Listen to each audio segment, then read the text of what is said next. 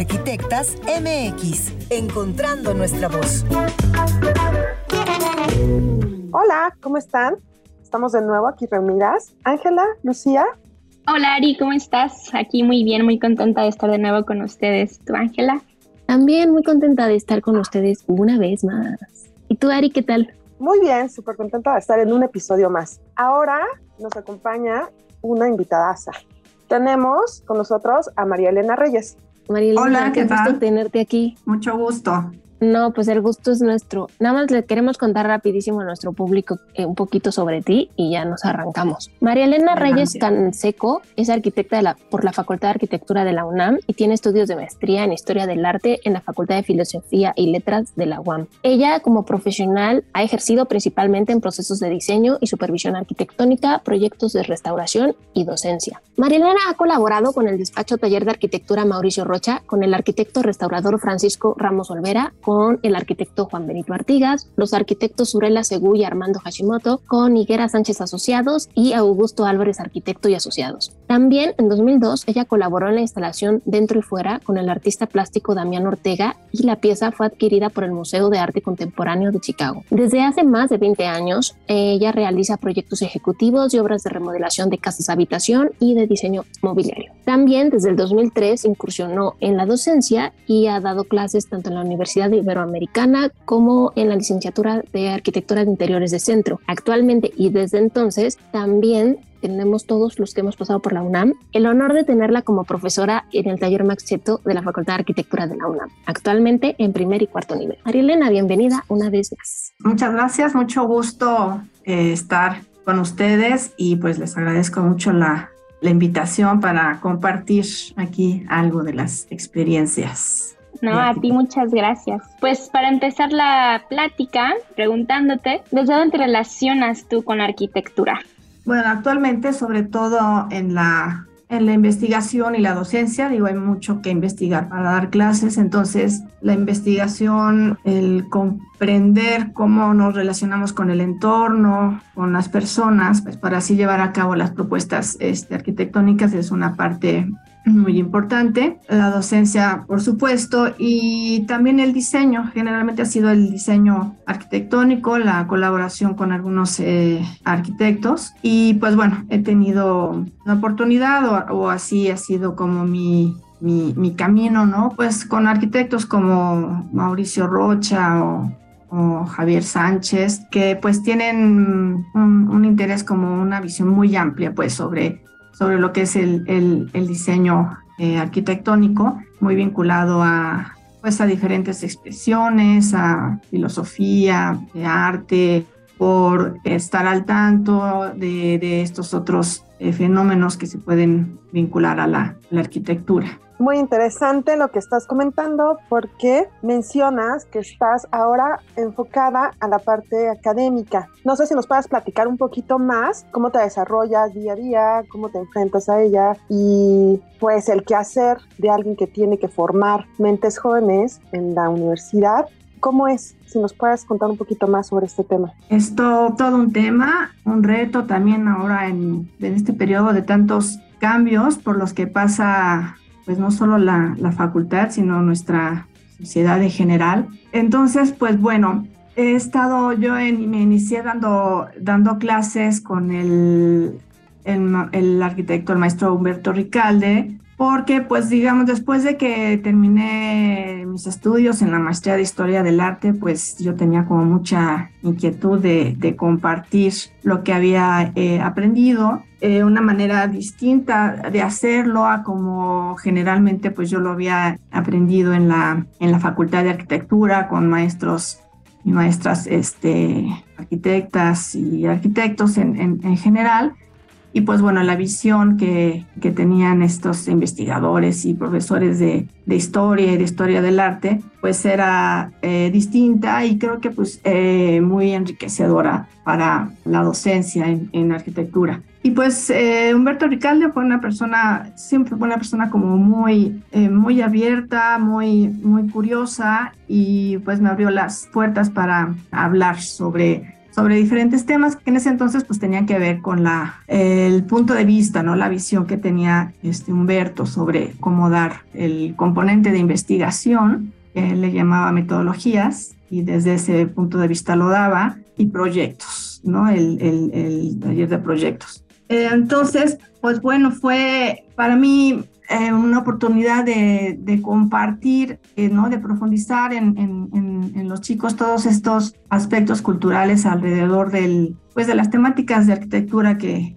en ese entonces se veía Humberto y que todavía, digo, todavía se siguen viendo, ¿no? Arquitectos, pues, del clásicos, del movimiento moderno, y pues entendernos desde otras miradas, tal vez eh, había una mirada muy idealizada en arquitectura, ¿no? De, todas estas vanguardias arquitectónicas y artísticas, entonces pues tratar de no imponer mi punto de vista sobre esto eh, a los alumnos, pero sí hacerlos reflexionar eh, sobre de dónde provenían estas ideas, estos ideales, ¿no? De formas, de principios arquitectónicos. Bueno, había mucho conocimiento científico detrás de, de, esto, muchas nuevas tecnologías, obviamente pues también todos estos eh, contextos políticos y económicos, pero pues además también estos ideales que, que hay en cada época. Entonces pues muchas veces eso se, se pierde un poco en, o se perdió un poco, ¿no? En, en, en, la exposición sobre estos, estos temas. Y pues bueno, era, fue este, en un principio fue como mi inquietud, ¿no? Tratar de que leyeran y profundizaran más sobre estos temas para que entendieran mejor el contexto en el que se daban los ejemplos y de los grandes arquitectos que, que seguimos viendo y en el que todavía pues nos inspiramos en buena medida para el diseño. Oye, y yo tengo una pregunta, eh, ya que has sido maestra por muchos, muchos años. Yo actualmente, como estudio la carrera de arquitectura, quería preguntarte cómo has eh, vivido como una esta parte de ser eh, mujer dando clases y otra parte, ¿cómo decirlo? Como la forma de enseñar de la facultad. De repente siento que todavía es muy presente como aprender la historia arquitectónica a partir de puros hombres arquitectos, o por otro lado está la cosa de los materiales, que seguimos viendo puro concreto, puro acero, cuando actualmente ya hay muchas tecnologías que pues también ayudan mucho al medio ambiente. Entonces, más bien, ¿cómo has vivido como estos tiempos el cambio de temario y de temas que se han dado en la facultad? Es todo un tema. Bueno, creo que como mujer, eh, pues bueno, sí ha habido una revolución y ha ayudado muchísimo, muchísimo este, el paro, este nuevo movimiento feminista por parte de las alumnas. Digamos que nosotras como, pues digamos como las generaciones anteriores, pues padecíamos ciertas condiciones, ciertas actitudes que poco a poco empezábamos como a compartir, ¿no? Hace pues ya algunos años, pero digamos, eh, muchas veces estas cuestiones como, pues, como se dicen tan naturalizadas, era difícil, las identificábamos, pero expresarlas, eh, hacerlas evidentes ante los demás fue algo como difícil para nuestra generación. Y pues bueno, las nuevas generaciones lo han podido expresar de mucha eh, mejor manera y han podido pues promover y llevar a cabo cambios muy significativos para en general, ¿no? Lo que son alumnas y, profesoras eh, dentro de la facultad. Entonces, por lo menos en cierta medida, digamos, la, la, atención, el escuchar nuestro punto de vista, ¿no? nuestras opiniones son tomadas en cuenta actualmente, cosa que antes era más difícil, ¿no? Y lo que comentábamos, muchas veces opiniones que provenían de una mujer, cuando provenían de un compañero arquitecto, eran tomadas en cuenta y, y sorpresivamente cuando la opinión provenía de mujeres, este, no, no se escuchaba, ¿no? Eran estos fenómenos muy extraños que se daban y en general, en general con la mayoría de los arquitectos. También digo, y eso actualmente que he tenido la oportunidad de, trabajar y colaborar en distintos niveles y de conocer a, distintos profesores, eh, pues bueno, también sí eh, me he percatado de que todavía hay muchos profesores, es algo, yo creo que algo falla un poco en, la universidad porque es muy rígido el sistema, pues por ejemplo de evaluación de profesores, de saber cómo, cómo se relacionan con los alumnos, cómo enseñan, cuándo hay faltas graves y que un profesor se pudiera remover o no, es muy rígido el sistema de, que tiene la universidad por ser tan grande. Entonces, pues bueno, sí hay, eh, digamos, profesores como muy cómodos, un poco apáticos en cuanto a su relación con los alumnos, en cuanto a los temas, justo estos temas que imparten, ¿no? que comparten con, con los alumnos, cómo hacerlos más interesantes, cómo estimular más a los alumnos que, que, sientan que están pues aprendiendo. Digamos que es muy generalizado de pronto sí el, el, esa sensación de, de, los alumnos de que con, en algunas clases, con algunos profesores pues no, no aprenden, no les enseñan o no, no tienen esa sensación de estar, de que los profesores están dando algo significativo y valioso para los alumnos. Pero bueno, sí es, sí es, un, es un sistema un poco rígido y eso pues, es algo lento, ¿no? Para cambiar. También creo que falta en algunos casos se ha dado participación de los alumnos, también creo que falta mucha, no sé si los mecanismos para que los alumnos puedan compartir, que quede como referentes de estos puntos de vista, de estas percepciones que tienen los alumnos hacia, hacia los profesores. Entonces, pues mucho es así, comentarios entre compañeros o con algunos profesores, pero no hay como mecanismo para que esto eh, pudiera de veras generar cambios, ¿no? Entre las conductas, actitudes de los profesores, muchas veces autoritarismo, indiferencia, este, por ejemplo, también falta de, claridad en los programas y en las evaluaciones, y pues muchas veces se, se traduce en conductas, pues, poco favorables, ¿no? Para los alumnos en cuanto a su aprendizaje y su evaluación. Aprovechando, este, te quería preguntar si crees que justo esto de lo que estamos hablando, para los que no sepan, en la Facultad de Arquitectura hubo un movimiento en tiempos recientes de cuando este podcast está siendo grabado, que generó pues cambios tanto en nombre de aulas, entiendo, como del programa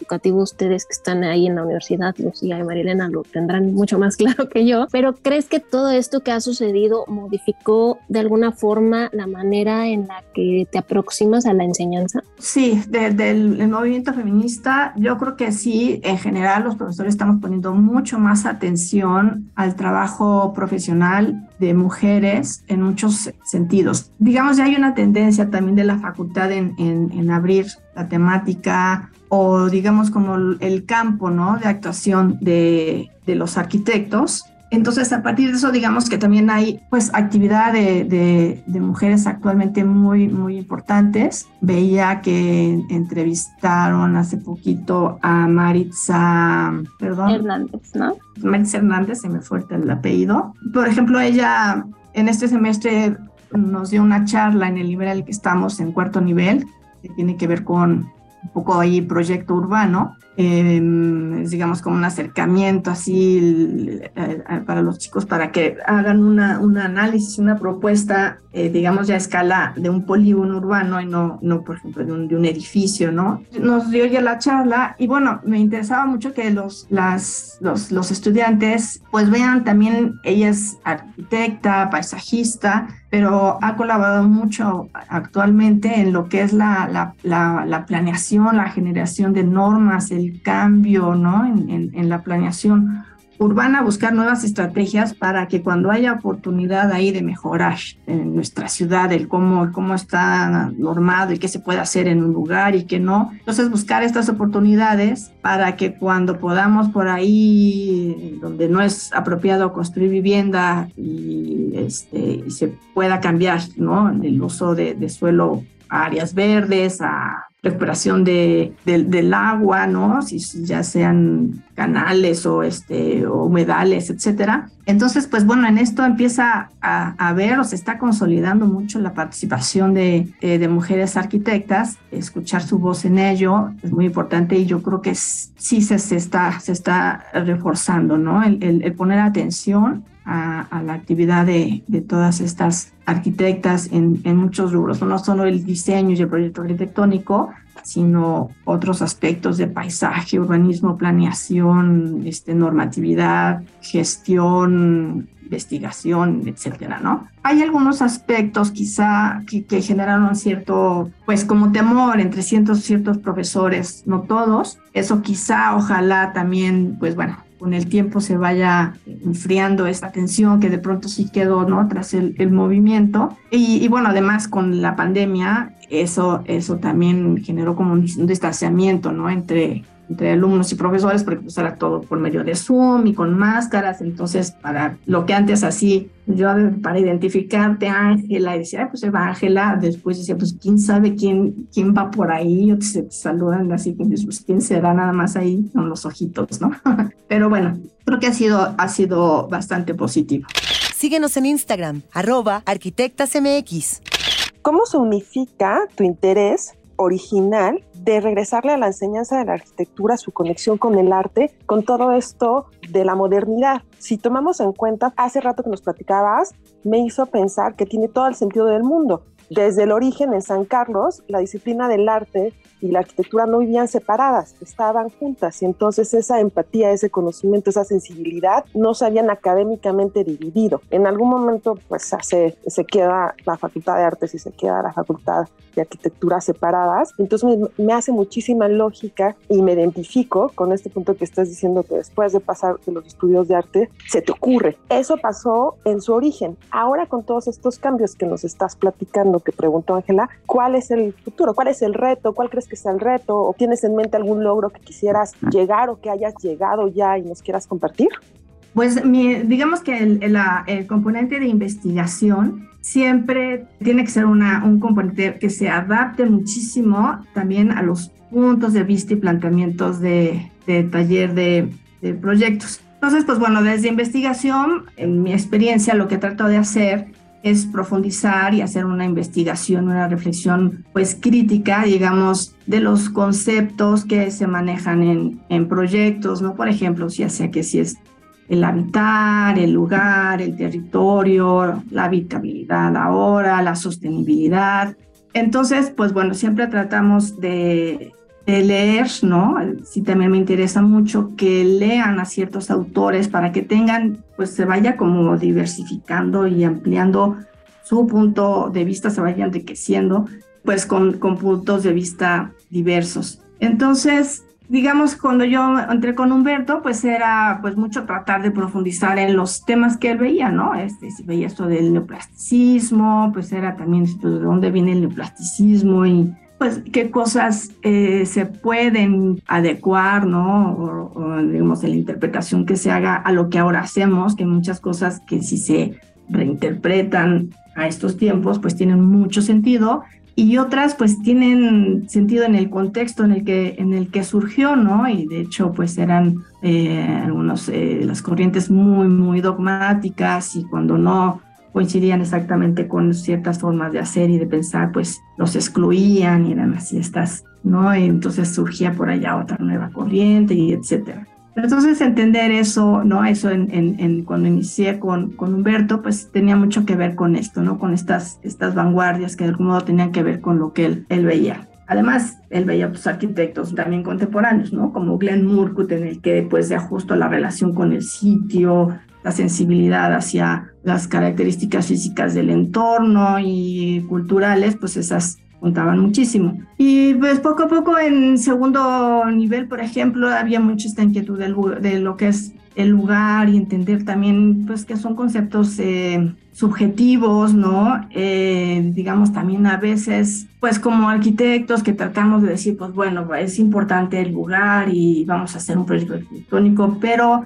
digamos que a la hora de, que sale un proyecto y se evalúa, pues influye mucho ahí el punto de vista de, del arquitecto que, que dirigió, ¿no? Eh, cierto proyecto. Entonces, pues también ahí tenemos que tener cuidado porque pues también muchas veces los arquitectos son muy dogmáticos, ¿no? Este, también muchas veces imponen sus puntos de vista. Entonces, pues bueno, tratar de ver un poquito no, más, no solo de arquitectura, sino de qué es la interpretación, qué es el conocimiento, qué es el pensamiento, cómo es que interpretamos el entorno. Entonces, estas corrientes también de pensamiento contemporáneas, tratar de que los, los alumnos, que muchas veces los profesores son muy dogmáticos, pero pues bueno, que los alumnos no lo sean. Entonces, en su discurso, pues hacerles mucho énfasis de que son puntos, o sea, su punto de vista y están también considerando puntos de vista de otras personas y pues tratar de evitar que, que, sean como aseveraciones, ¿no? Porque le dices, a ver, vamos a estudiar Nietzsche y qué dice sobre los conceptos, ¿no? Y entonces dice, bueno, el concepto es tal, ¿no? Porque lo leyeron y lo dijo Nietzsche. Entonces decirles, bueno, es tu punto de vista de Nietzsche desde cierto contexto. O, por ejemplo, ahora una utopía, que es una utopía y entonces, pues que si ven a Roger Bartra y a este y algún otro filósofo y de pronto dicen, no, pues sí, es eso, ¿no? la utopía es tal y tal. Y entonces volver a insistir. Es un punto de vista que por ahora pues les estoy compartiendo para reflexionar, pero son puntos de vista para que traten de evitar de afirmar, ¿no? De afirmar las cosas. Y por otro lado, yo creo que el arte, que en muchos arquitectos, en muchos casos, así como que no, pues si la arquitectura no es arte, no sé qué, pues no, bueno, no lo es, pero entender disciplinas artísticas y cierta interacción entre el arte y el, la arquitectura y, sobre todo, por ejemplo, el espacio público, pues eso lo seguimos viendo, yo creo que es bien interesante y que los conozcan. Y también lo mismo, pues que ellos, ya que lo conocen, pues digan, pues bueno, esa es una manera de, de, reflexionar sobre el entorno urbano, sobre la arquitectura a través del arte y pues lo mismo, que lo analicen, que, lo, que, que sean críticos, ¿no? En la manera de verlo y de cómo se pudiera aplicar. Y ahora, por ejemplo, vimos a Lozano Gemer, eh, a Francis Alice, estos arquitectos que han hecho graffiti, JR, pero son muchos arquitectos, este, Teresa Moller, que también hace paisaje y, land art. Entonces, pues son manifestaciones artísticas que siguen estando ahí en los espacios eh, públicos urbanos y pues que los conozcan a mí me parece importantísimo. Yo creo que enriquece muchísimo, ¿no? Es una actividad que está ahí y que pues hasta ahora nadie tampoco ha demostrado que este aspecto estético y estas expresiones artísticas pues tengan que eliminarse, ¿no? O borrarse de, la, de este fenómeno urbano arquitectónico de nuestras ciudades. Siendo la, la, arquitectura un tema tan subjetivo, ¿cómo manejan, como en la docencia, esta parte de enseñar el diseño arquitectónico? Yo creo que es de los temas más complicados porque finalmente se involucra la, evaluación, ¿no? O sea, cuando dicen, pues bueno, a ver, sí entendió el lenguaje, sí se integra el contexto, pues no sé, en cuanto a, la forma, ¿no? Este, eh, sobre todo. Así creo que hay, mm, en algunos profesores, creo que sí hay como muchas deficiencias en, en este sentido, ¿no? De, de cómo van guiando al alumno y finalmente luego cómo se, se evalúa. El primer año pues se inicia con mucho con referencias porque los alumnos pues eh, inician con muy poco conocimiento en general de arquitectura, de arte, hay excepciones, pero en general pues vienen muy en blanco, ¿no? Entonces, por ejemplo, se hacen algunos ejercicios con música, en donde, bueno, se trata de que ellos traten de sobre todo de entender cómo es que ellos entienden o perciben, ¿no? Lo que es una pieza musical.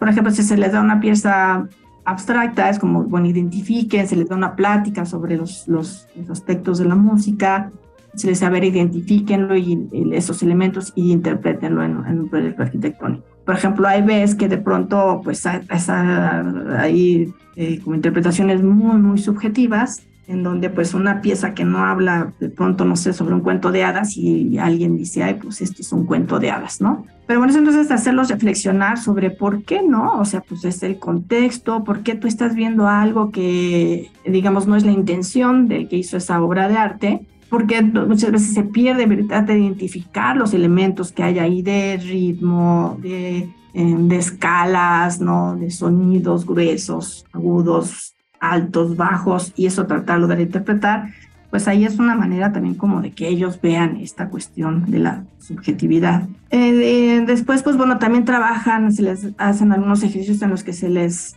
eh, dan algunos referentes, ¿no? Arquitectónicos y se les pide que, digamos, hagan una interpretación en un sitio considerando esos referentes. Ahí es por donde, donde, por ejemplo, sí hay una diversidad muy grande entre los puntos de vista y cómo lo hacen diferentes profesores. Y pues ahí también a veces es un, poco, poco problemático en la cuestión de la, de la evaluación. Entonces, en ese sentido, creo que sí, sí hay fallas, ¿no? En cuanto a la, a la docencia, no sé, difícil eso también cambiarlo y entenderlo entre profesores, ¿no? O sea, que también los profesores les cuesta a veces mucho trabajo decir, no, pues esto es así y así está correcto. No, o sea, creo que tenemos que también como profesores entender que lo mismo son puntos de vista, que no es que esté bien o mal algo desde mi punto de vista y entonces yo lo califique así, sino pues entender el proceso, los aprendizajes, ¿no? Cómo el alumno fue entendiendo ahí ciertos elementos, eh, siempre cuando pues trabaje, eh, esté atento, también sea perceptivo, abierto, ¿no? A lo que, a lo que se está viendo, pues bueno, ahí, ahí evaluar. Y, este, y bueno, ya hay, hay, hay, variantes, digamos, en cuarto nivel, los profesores tratan justo de no, no evaluar muchas veces estas cuestiones de interpretación y muy subjetivas, pero bueno, que sí hay un proceso, ¿no? De, de investigación, de recabación de datos, de integración con aspectos este, estructurales o constructivos de función, que aunque también incluso hasta pareciera que no, pero a veces las actividades y cómo las llevan las personas, pues también, también llega a ser subjetivo, ¿no? Alguna vez algún arquitecto decía, no, pues alguien, el alumno hizo un ejercicio y la cocina estaba abierta y el arquitecto decía, no, es que porque está, va a estar abierta, como si estuviera mal. Entonces, pues bueno, pero hay, pues hay personas que les gusta que la cocina esté abierta y se integre al, al, espacio, ¿no? O sea, no es, no es así como una regla que se tenga que diseñar el espacio cerrado de la cocina o no, sí, ¿no? Entonces, también estas cuestiones muchas veces de funcionalidad, pues también llegan a ser eh, subjetivas de cómo las personas llevan a cabo las, las actividades. Entonces, yo creo que es uno de los temas todavía pues bastante fallos en, en general en la, en la, docencia, en, lo en, en, mi experiencia, es algo en lo que tenemos que trabajar todavía muchísimo. Los profesores también, pues muchas veces esta cuestión de ser el profesor o el arquitecto, peor tantito, es así como, no, pues tienes que hacer las cosas bien y eres el responsable. Entonces les entra así una cosa como que cuando se equivocan, ¿no? Es muy difícil a veces que, que acepten estos errores. Pues muchas veces eso impide o, o, o limita, o, ¿no? Esta, esta posibilidad de cambiar y de que pues mejoremos en ese, en ese sentido. Y entonces me da curiosidad, hasta el día de hoy, por lo que nos has platicado, ya te ha tocado ser parte de la formación de varias generaciones, pero me da muchísima curiosidad saber en tu experiencia cómo te inspiran tus alumnos y si has notado evolución en cómo se involucran con la sociedad y el tiempo que les toca vivir. Ay, pues sí, muy buena pregunta. Mm, ha habido cambio, digamos, en, cuanto a la relación de generaciones anteriores a las actuales. La actual yo creo que así hay un proceso de transición que tenemos que dejar que pase un poquito de tiempo, pero pues digamos que sí, la manera de, de insertarse de los alumnos, eh, digamos que en un principio pues era mucho en despachos, ¿no? De, arquitectura, muy enfocado al, al, proyecto, al proyecto arquitectónico. Y yo creo que ahora, digamos que hay ciertas generaciones, no las más, más jóvenes que apenas están empezando, pero digamos una generación intermedia, sí, sí hay, digamos, como, eh, pues no sé, por ejemplo, Elena Tudela, Isadora Hastings, Verónica Correa, que digamos se han enfocado a problemáticas más, más diversas, ¿no? Por ejemplo, escalas distintas, digamos, no, no es ya el, el edificio, la casa, sino también explorar temas de territorio, de, eh, digamos, toda esta problemática medioambiental, que si no la, la vemos a escala de región, pues seguimos haciendo cosas aisladas y el, los, los, grandes problemas a nivel planetario y se siguen reproduciendo. Eh, también el trabajo con, con otro tipo de, de, comunidades, creo que también eso es también en estas generaciones intermedias que, que se está consolidando. ¿no? Por ejemplo, el trabajo que hace Isadora Hastings con este, estas comunidades en donde, pues justo ahí la, el ideal, ¿no? Eh, en algunos casos buscan es justo que estas comunidades a las que muchas veces les envían estas inmobiliarias y estas desarrolladoras a que les construyan ahí en sus comunidades unas viviendas terriblemente mal diseñadas, pues como ellos empiezan a, recu recuperar esa capacidad de, de, no depender, ¿no? De estas, de este tipo de, digamos, todas estas estrategias eh, que vienen, son, tanto políticas como de gremios, ¿no? De, de, ciertos gremios de arquitectos. Entonces, también, ¿cómo, cómo mejorar esto? Pues bueno, hay también, yo creo que ahora hay, hay, hay varios grupos, ¿no? De arquitectos que se están involucrando en este tipo de, de actividades cuestiones de urbanismo táctico, de movilidad, yo creo que es todas estas temáticas que nosotros como no nos tocó ver, nosotros como, como en, mi generación por lo menos eh, era muy superficial, ¿no? el, aspecto urbano, que teníamos por ahí alguna que otra clase, pero en proyectos no se veía. Y actualmente, pues bueno, está mucho esa inquietud y hay mucha experiencia y entonces también es posible que, estos arquitectos, pues invitados, ¿no? Pláticas, ponencias, etcétera, pues se acerquen a los, a los alumnos y se, se siga transmitiendo esto. Entonces, pues sí hay, digamos que sí hay cambio, ¿no? En, en cuando nosotros empezamos y nuestras primeras generaciones a las generaciones que han venido ya posteriormente a nosotros. Síguenos en Twitter, arroba arquitectasmx.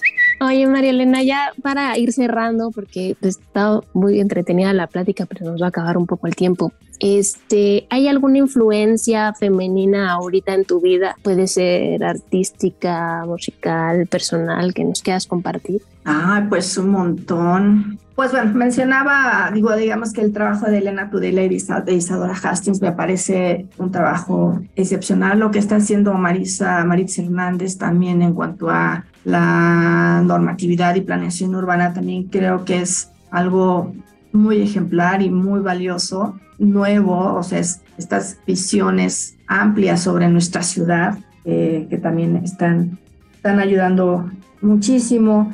Y digamos, algunas feministas, ¿no? Está Helen Siux, que es escritora, digamos, esta corriente feminista de pensar como más filosóficamente si es o sea, sí es cierto que pensamos distinto, ¿no? O sea, si hay una manera de pensar distinta, digamos, de lo femenino y lo masculino. Digamos, hombres y mujeres, yo creo que no es así tan, tan tajante porque hay hombres, yo creo que son más femeninos que algunas mujeres y mujeres más masculinas que algunos hombres y además hay mucha diversidad, ¿no? En cuanto a, a los géneros pero de pronto sí, esta inquietud, si, el pensamiento, por ejemplo, muy conceptual, el cómo se hace la literatura o la, arquitectura, el diseño, sí, sí, sí se hace distinto, ¿no? Por, por hombres o por mujeres.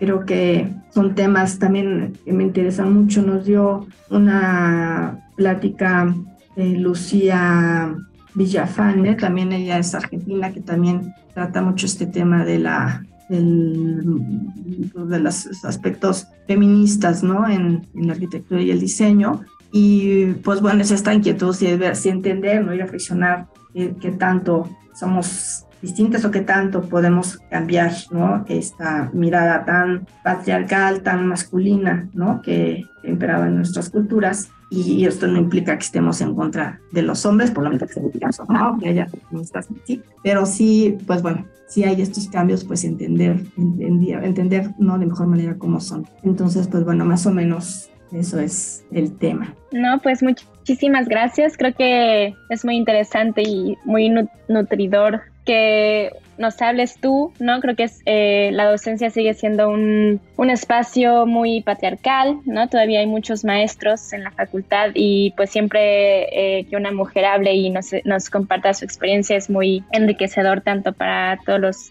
escuchas como para nosotros y nosotras las alumnas. Entonces, pues nada, queremos súper agradecerte por tu tiempo, por estar aquí con nosotras y tener este espacio para platicar. Entonces, pues muchísimas gracias, Marilena, por estar aquí, por compartirnos todo lo que nos compartiste, que creo que fue muy enriquecedor. Ari, Ángela. Pues qué plática tan a gusto hemos tenido, la verdad. Te agradecemos que hayas tomado este espacio para hacerlo tuyo. La hemos pasado nosotros deliciosamente.